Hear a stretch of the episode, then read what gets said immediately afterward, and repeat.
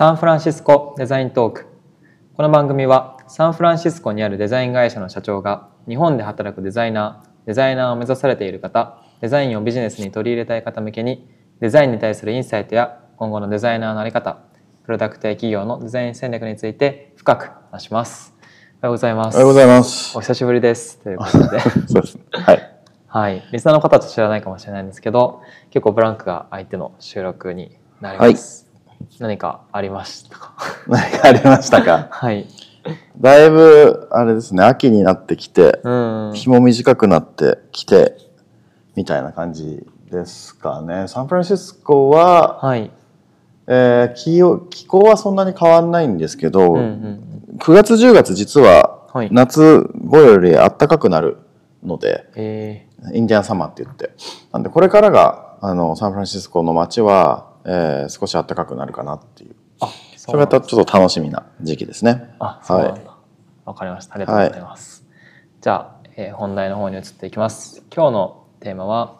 これからのブランドはどんどん透明になっていくっていう過去のまあ記事を引用したものなんですけれども btrax の記事を引用したものなんですけどこれについてちょっと話していこうと思います、はい。これはどういうことなんですか？これは以前にちょっとあのブログで書いたですけど、はい。2年ぐらい前かな。うん。えっ、とその時にえっ、とアップルが、えーはい。現行の iMac を発表していて、うんでヘッドフォンも、えー、AirPods Max っていうそのアップル製のヘヘッドフォンがそこでも発表してたんですけど、あの気づいたら、えー MacBook もそうなんですけどはい。画面の下にロゴがなくなってるんですよね。うん。ロゴとか表記、うん。その MacBook Air とか MacBook とかいう表記がうんうん。なくて。であそっかと思ってあの最近のトレンドとしてあのブランドのロゴを必要以上に掲載するのがダサいっていううん。あのブランディングのトレンドみたいなのが世界中にありまして、うん。特にハイハイエンドとかそのなんだろうな高級ブランドみたいなもののロゴを結構ドヤ感でうん。あのつけてるやつって昔からなんか例えそうですね。ばグッチとかさ、うん。あるじゃないですか。はい。そういうのまああとは車だったらベンツとか。うんうん。そういうのをねあのあえて控えめにした方が、えーいけてるよねみたいなものが消費者の中でうん。そういう動きがあってこれはもともとはあの D2C って言われる、はい。そのサステイナブルな、えーブランドを作ろうっていうムーブメントが5年ぐらい前からあって、はい。でそこであのなんだろうな課題なる商業主義に対して、その大量生産大量消費っていうのが世の中にあまり良くないっていうことで少しオーガニックに、えー地球に優しい世の中に優しいあの商品を作っていこうっていう動きがあったんですけど、うんうん。その中の一つとして今までの資本主義のなんだろうなやり方としてロゴを載せてそれでブランドを誇示してそれを売って、えー自慢げに着るみたいなのこと自体がもうちょっと今の時代ダサくないっていうので、え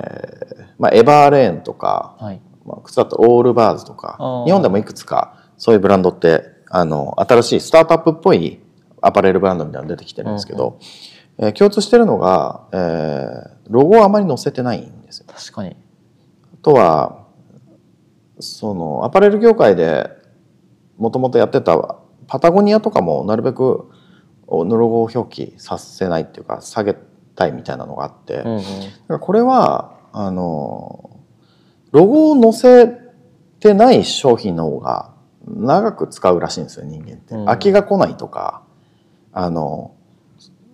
いつも同じ服着てるなって思われるじゃないですか。はいはいはい だけどその無地あの何もロゴが載ってないとその合わせる時とかにその、えー、なんとかなモジュール化していくので、うんえー個性をある消すことによってより長く使ってもらえるっていう、えー調査があったので、うんうん。SDGs っていうかサステナビリティ的にもいいよねっていう話になったんですね。でこれってあのもうまさに気づいた方いらっしゃると思うんですけど、日本のあの無地ってあるじゃないですか。無印良品無地。はいはいはい。無地はもう昔からそれをやっているブランドで、うん。無地って言ってるぐらいだからね。の載せ載せてないんですよね、うん。そのブランド表記みたいな。それはあのミニマリズムの考え方で日本から日本で、えー以前より人気があってでユニクロも結構そのユニクロっていうロゴをあまり主張しないじゃないですか、そうですね。結構そのプレーンな感じの商品ラインナップで、えーユニクロの服を着るというよりはユニクロで買った服をじあのユーザーが好きにあの合わせ合わせてくださいみたいな感じ、うん。になってきているので、うん、そのだいぶですねそのブランド感を落としていくっていうのが少しずつ最近、えーここ数年のトレンドになっていて、うんうん。で、まあ、 king of brand であるアップルがはい。えーついにそのアップルのロゴをあまり表記しなくなり始めているという、うんうん。非常に興味深いそのアップルのロゴがついてるだけで売れるって言われてるブランド何ものなのにもかかわらず、うんあんまりあのアップルロゴを主張させすぎない、えー英語で言うとサローな感じっていう、うんそのさりげない感じになってきてるんですよね。うん。でこれってなんか僕的にはすごいあのサンフランシスコとかシリコンバレーの、えー感覚、うんうん。えーに近いトレンドっぽいなと思っててっていうのはほらあのカフェとかでスターバックスってあるじゃないですか、はいスタスタバってドーンってあの緑色の丸のうんロゴが、コップとかに載るんですけどブルーボトルってさりげないじゃないですかあ青いボトルがちっちゃくブルーボトルってあのサンフランシスコっていうかオークランド隣の町発祥なんですけど、えーえーっとスターバックスはシアトルでうん。でブルーボトルはサードウェーブって自分たちで呼んでいて、はいあのスタバの次のトレンドを作ってますみたいなことを言ってたんですけど、まあ彼らも少しオーガニックな感じであまりブランド主張させすぎないっていううん。のが今おしゃれになってるなっていう。うん。そそんななんかブランディングにのトレンドの話で、えー引き続きやってるんですけどなんだろうな僕から見ると日本の人ってはい。いまだにロゴついてるの好きだなと思っててあドヤが好きだから。なんか高級ブランドってやっぱり日本でもまだまだ人気があってルイ・ヴィトンとかさあの、まあ、エルメスとかさそうですね。あの結構あのどどやりやすいようなものを 腕時計とか つけてやるけど、うん。アメリカのお金持ちの人とかはあえてそういうのをあの買わない身につけないっていう方が、うんあのいいよねっていうその無駄遣いしてしたくないんでみたいな,、うん。確かに。そそんな感覚あります。なんか2つこの文脈から聞いてみたいんですけど、はい。一つはその、まあ、今言ったアメリカの、まあ、富裕層じゃない、まあ、富裕層の方とかそれ以外の方も、そのまあ、無地のものとかを使ったりとかするっていうのは結局今までは例えばこういうもの着てますってロゴとか着てます自分すごいでしょってステータスに価値があったんだけれども、うん。まあ、そのステータスのステータスが例えば環境に対する意識が高いっていうものであったりとか他のものに分散していた結果そこまでこうなんていうんですか自分の見着ているものとかにロゴを大きく載せる必要もなくなってきたみたいな文脈もなんかこうあるのかなとか思っていてただ日本だとあんまりそこまで意識ビーガンであったりとかね。環境に対する意識ってすごくこうまあアメリカに比べたらすごく低いと思うんですよね。そうですね。まあこれ、まあ、いくついいくつかファクターはあると思うんですけどはい。僕が思ってるのは、はい。まずすまさにそれですね。その、えー世の中環境に対しての配慮をしてるという、うん。えーなんだろうな。すごい大きな高級車に乗るよりプリウス乗る方がいいとかっはい。ていう人が多いっていうのは、まあ、テスラも、まあ、その層だったりするし、うんうん。あとはアメリカだと,、うんとね、お金持ちの人はなるべくお金持ちに見られたくないっていうのが結構あってはい。あのいろいろ面倒くさいことに巻き込まれる時あるんですよね。うん。あのなんかその強盗とか、えー訴訟とか、うん。こいつ金持ってるからどうにか取ってやろうみたいなのにま巻き込まれたくないんで結構地味に地味な感じに見せたいっていうのと、うん。あとこれ一番大きいと思うのがアメリカの富裕層って、まあ、基本的にはビジネスをやってる方が多いんですけど、うん。あの出費と浪費と投資っていうのの3つのお金の使い方をりよく理解していて、うん。で富裕層の人たちってはなるべく投資につながるお金の使い方をママキシマイズして、はい。浪費とか出費をなるべく減らすお金遣いをするんですよね。だから,、まあ、だからお金持ちになってるんですけど。でそういった中で高級ブランドのなんかロゴとかがつついてるような高級ブランドにお金を使ってるっていうのは、うんうん。まああのキング・オブ・浪費でして実は、うん そこにあまりあの価値を感じていないというか、はい。私はお金の使い方を分かってない人ですよっていうのを見せてるようなもんなので。そどう。そう投資につながるって思えば買うとは思うんですけど、うん。あのそれがあのアメリカだと高級なものを身につけていいってもはいなんだろうな。だからといってメリットがあるわけじゃないというか、うんまあ小切れにしてるとか身だしなみとか重要なんですけど、うんはい。あこの人高級ブランドつけてるから信用できるとかってあんまりないんですよ。うんで日本だともしかしたら高級ブランドつけてる方がなんかモテるとかうん注目されるとか、うん。もしかしたら尊敬されるっていう文化があるのかもしれないですね。うんそこはアメリカはなんか下手に高級ブランドをじゃらじゃらつけてると軽薄な人に見られるので そうあんまりねそこは落ち着いた感じになってる人が多いと思いますけど。うんなるほどはいありがとうございます。でもう一つ聞いてみたかったのが、そのじゃあアメリカの流れ、えー要は今までアップルとか、まあ、他のえーブランドもロゴをすごく打ち出していたのがどんどんこう製品アウトプットに関してはすごいロゴがどんどん減ってきてるっていう流れがを真似するであったりとかそういうものから学ぶってなった時にじゃあかとはいえそのじゃあロゴをただ少なくするとかうんただ、えー無地にしていくってなるとほとんどのそのブランドがそうね。似てきて そう似てそうね。きたりとか、はい。あとなんかそういう単純な話でもないのかなと思っていて、うん。なんかこれもちろんそのこれからブランドを作るって方もいると思いますしその今ブランドを作っていてその、えーアメリカのモデルを例えば真似するってなった時も製品に対してはもちろんそのじゃあロゴを減らしますってなったらそれ以外のあのメディアというか媒体でのそのブランディングがより加速していくのかとか、そこら辺どう思われますか？なんかね、はい。まあ、これ非常に難易度の高い話になってきちゃうんですけど、ん。えっ、とロゴ以外の部分でのブランドの存在価値をある程度出していかなきゃいけなくなるんですよね。それは世の中に対しての取り組みとか自分たちの哲学とかストーリーっていうのを、あのうまく伝える手法うん。っていうのが必要になってきて、まあ、ナイキなんか非常に、まあ、Just Do It 有名ですけどあのほらロゴがなくても Just Do It で伝わってるじゃないですか。でそれってなんかストーリーをブランドにした形なので、うん。あのロゴだけじゃないっていうか、うん。そのフレーズだけでもその、えーブランドのイメージが湧くようになってて、うんであれなんかはその応援しますよってなんかチャレンジする人を応援しますよってストーリーらしいんですよ。うん。あのナイキのまあ CEO のフィル・ナイトって有名な方が、はいあのなんかのカンファレンスであの話してたんですよ、うんまあめったに人前に立たない方なんですが、はい。じゃあその方が、えーまあオーディエンスにあの「ジョギングする人どのぐらいいますか?」みたいな。うんうん。手挙げてみたいはい。なで毎朝ジョギングしてる人どのぐらいいますかみたいな手挙げてどんどん、まあ、減るじゃないですか、うんうん。で朝起きて外雨降っててもそれでも走る人どのぐらいいますかみたいな。うん。だからもうわずかしかいなかったんですけど、いうんうんやうちのブランドはあなたたちを応援するために存在してますっていう話をしてて、うん。で私たちが応援したいのは別に勝者勝つやつとかじゃなくてあのチャレンジをし続ける人を応援するブランドですみたいな、うん。だから Just Do It なんですみたいな。あの勝てって言ってんじゃなくてとりあえずやり続けろっていう、うん。っていう話とかがもう本当にブランド作りになっていくから、あの今そうね人気のアメリカとか海外海外で人気のあるブランド見渡してみるとそういうフィロソフィーとストーリーがまあしっかりあって、うん。あとは過剰に盛らないっていうか隠さないみたいな、うん。で日本って結構多いんですよね。あの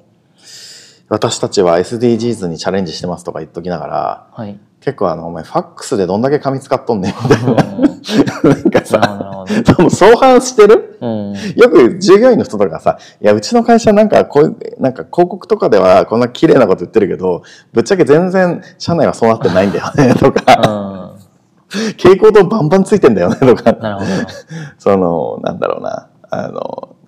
なるべくあの環境に配慮しますとか人権に配慮しますみたいな、そういうことを言っときながら、まあ、ゴリゴリ資本主義のままだったりとかするんで、そういうのってあのそろそろバレると超ドン引きになるっていうか、うん。ブランドイメージガタ落ちになるんで、うん。なんていうか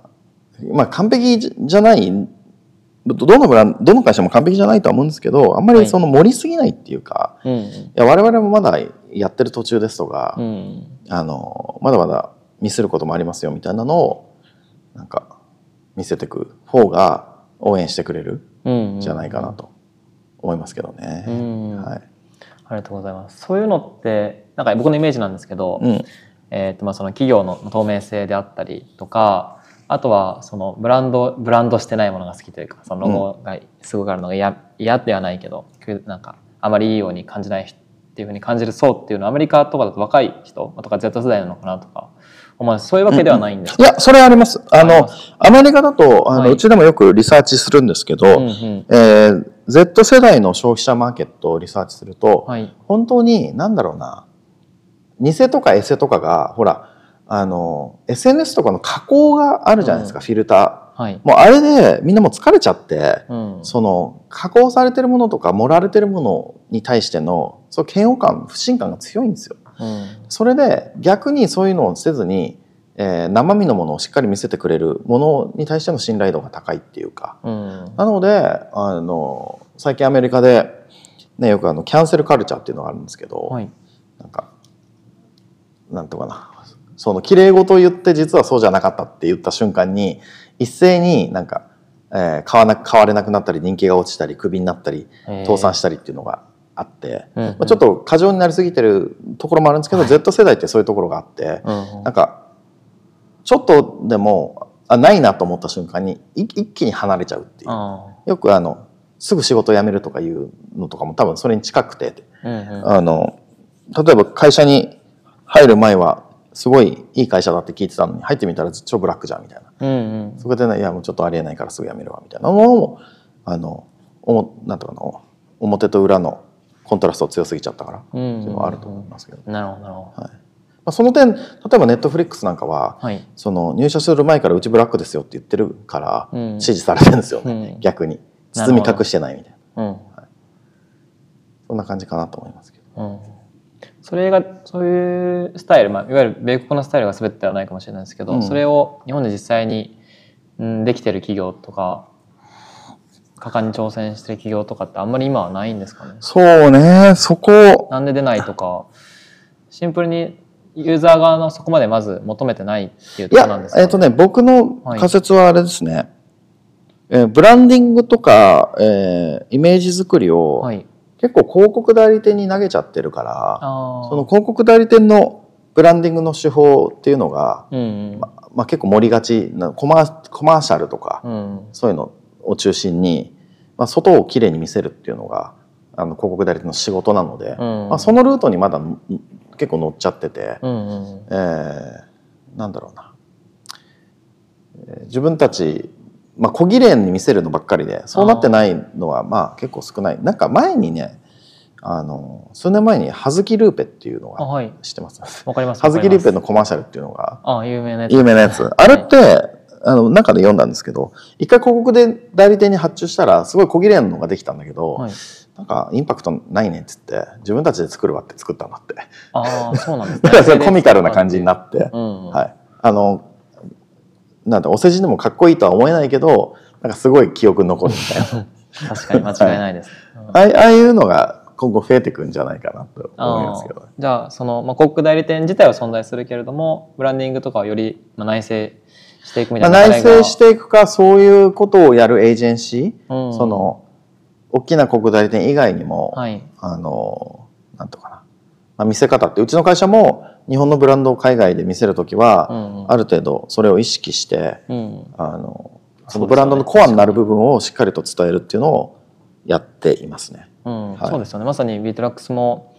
リブランディングとかでこうアニメっていう媒体でこうブランディングはい。訴求したりとか、そうですそうです。あそうです。よ。の、まあ、ヤンマーさんのアニメを作ってるんですけど、今作ってる真っ最中で、うんうん。そこでやっぱりそのクライアントさんとも話してて言ってるのは